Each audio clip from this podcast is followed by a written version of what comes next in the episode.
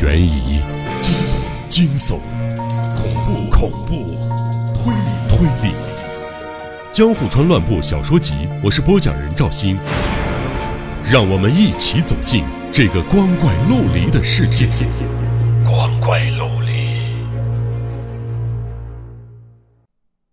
第二章：异常的恋情。我和木崎初代的关系日渐升温。一个月以后，我们在同一家旅馆度过了第二个夜晚。自此以后，我们的关系已不像青涩的少年般清纯了。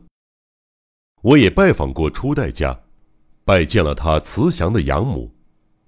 没多久，我和初代甚至向彼此的母亲坦白了各自的心意，双方母亲似乎也没有特别反对。不过，我们实在太年轻了，结婚这类事情，就像隔着一片云雾遥望彼端。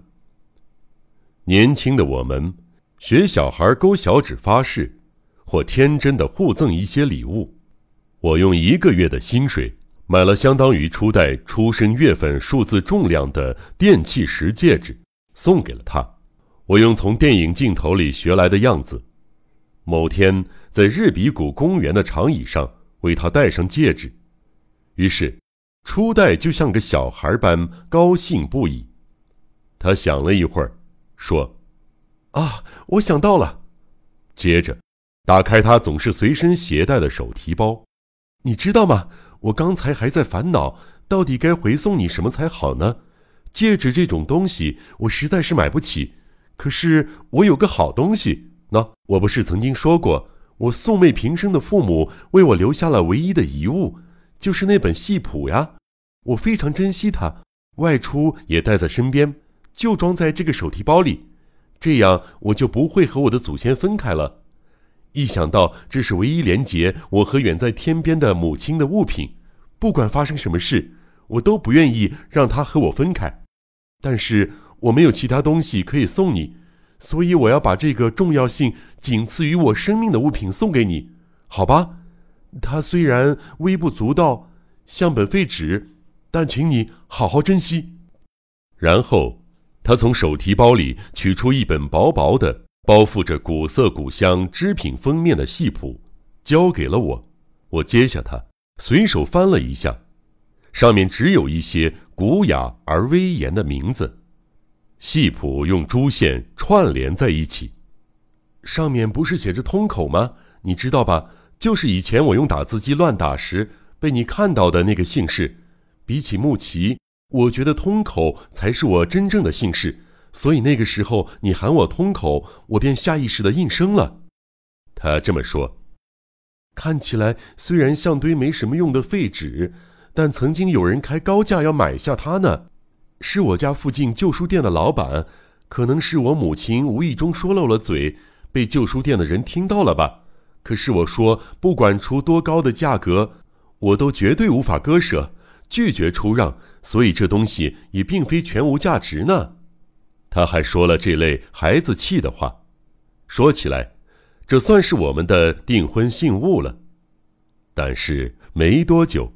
就发生了一件令我们相当头疼的事情，有个无论地位、财力或学历都远胜于我的求婚者，突然出现在初代面前。那个人通过一个高明的媒人，对初代的母亲展开猛烈的说媒攻势。初代从母亲口中得知这件事时，恰好是我们交换信物的第二天。母亲以“老实说”为开场白。坦言，早在一个月前，媒人便通过亲戚找上了门。听到这件事儿，不必说，我吃惊无比。不过，最令我吃惊的，并非求婚者比我优秀许多，就是初代的母亲似乎更心仪那名求婚者，而是向初代求婚的那个人，是与我有着奇妙联系的朱户道雄。这件事儿带给我的冲击。甚至超越了其他的惊愕与难过。我为什么会这么震惊？关于这一点，我必须坦诚一个令人羞赧的事实。如同先前所述，多年以来，科学家朱户道雄一直对我怀着一种不可思议的爱恋。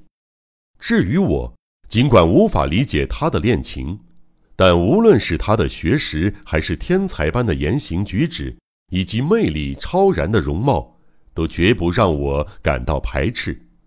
因此，对于他的行为，只要不超过某种限度，我绝不吝于接受他的好意，作为单纯朋友的好意。我就读实业学校四年级的时候，一方面因为家庭关系，不过大部分是出于我幼稚的好奇心。虽然老家就在东京，我却到神田一家叫做初音馆的老公寓租了一间房。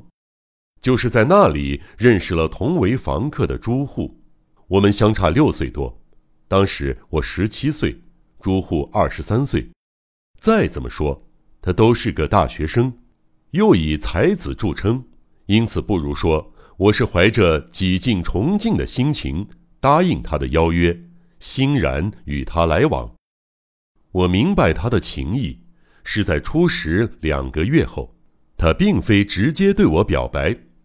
我是听朱户的朋友闲聊时发觉的，当时有人四处宣扬朱户跟索普关系暧昧，后来我便留心观察，发现朱户只有面对我的时候，那张白皙的脸颊才会显露出略带羞赧的表情。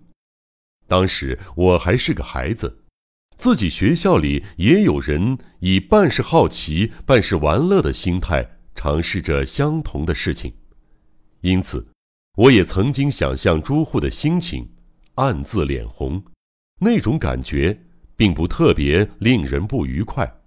我回想起他经常邀我去澡堂，在那儿我们会相互搓背，他总帮我涂满肥皂泡，就像母亲为幼儿洗澡一样，仔仔细细地为我擦洗身子。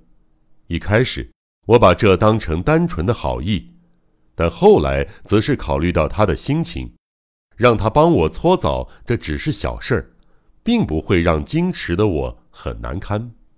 散步的时候，我们也会手拉手或是肩搭肩，这也是我有意识去做的。有时候，他的指尖会带着炽烈的热情，大大的手掌紧紧地握住我的手，而我佯装浑然不觉，任由他这么做。但隐约的怦然心动，却骗不了自己。话虽如此，我绝不去回握他的手。不必说，除了这类肉体方面的接触以外，他对我也关怀备至。他送了我许多礼物，带我看戏、看电影，观赏运动竞技，还指导我的外语。还有，他甚至把我的考试当成他自己的事情。不顾自己的辛苦帮我复习，为我担忧，这些精神上的庇护让我至今都对他难以忘怀。但是我们的关系不可能永远停留在这个层面。一段时间过后，终于进入只要我们一见面，他就忧郁不已，不断默默叹息的阶段。这种状况持续了一阵。然后就在与他相识半年后，我们终于迎来了危机。